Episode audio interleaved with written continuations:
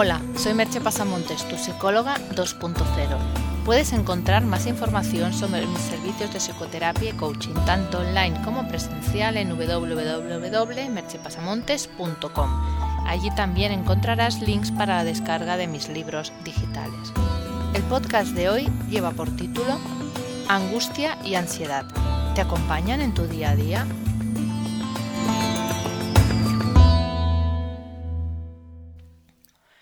Uno de los síntomas más comunes en nuestra sociedad es el que constituye el tándem angustia y ansiedad.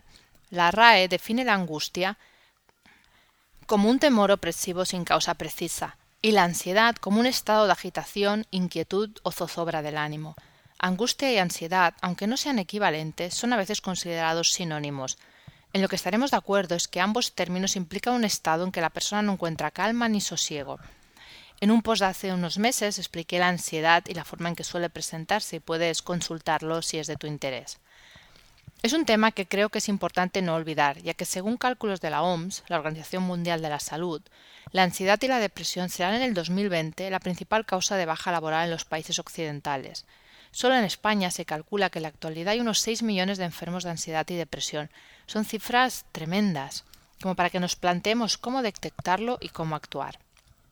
Vivir con angustia y ansiedad es vivir en un sufrimiento constante, es no poder encontrar paz y sosiego en la vida cotidiana, es sufrir cada vez que se produce un cambio en el ambiente o un suceso inesperado, incluso cuando éste es bueno.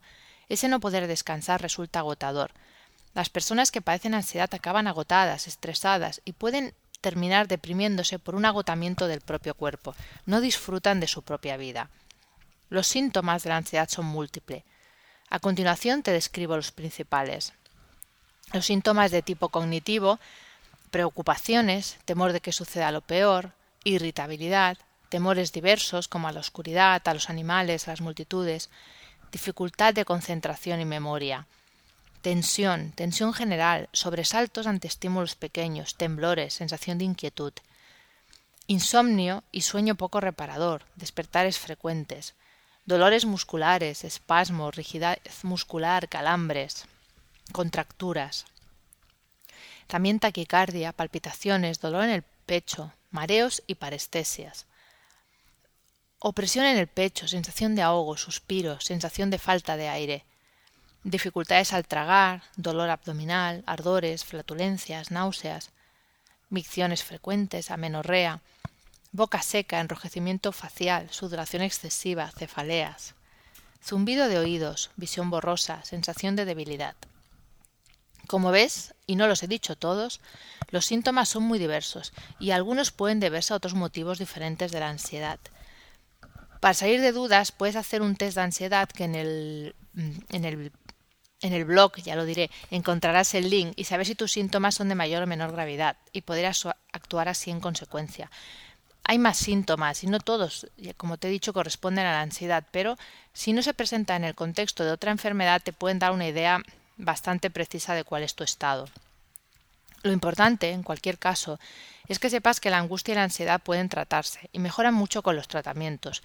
Yo te desaconsejaría el uso de fármacos tipo benzodiazepinas, tranquilizantes, para entendernos, pues acaban ocasionando más problemas de los que solucionan o usarlos solo en cortos periodos y con supervisión médica. Mi propuesta se basa en un método holístico que combina técnicas de diferentes disciplinas, como es la psicoterapia integrativa, psicoeducación acerca de la ansiedad, técnicas de relajación y respiración y técnicas de PNL. Si estás interesado, puedes solicitar una consulta profesional conmigo, tanto presencial como online. Lo importante es que hagas algo, que no convivas con la angustia y la ansiedad pensando que no se puede hacer nada al respecto, todos podemos vivir más calmados, con mayor bienestar y felicidad. No te conformes con menos, te mereces vivir en paz y ser feliz. Te dejo con una pregunta. ¿Tienes síntomas de ansiedad y angustia? Hasta aquí el podcast de hoy. Puedes encontrar más información sobre hablado en el podcast y los links citados en www.merchepazamontes.com. Te espero en el próximo podcast. Bye bye.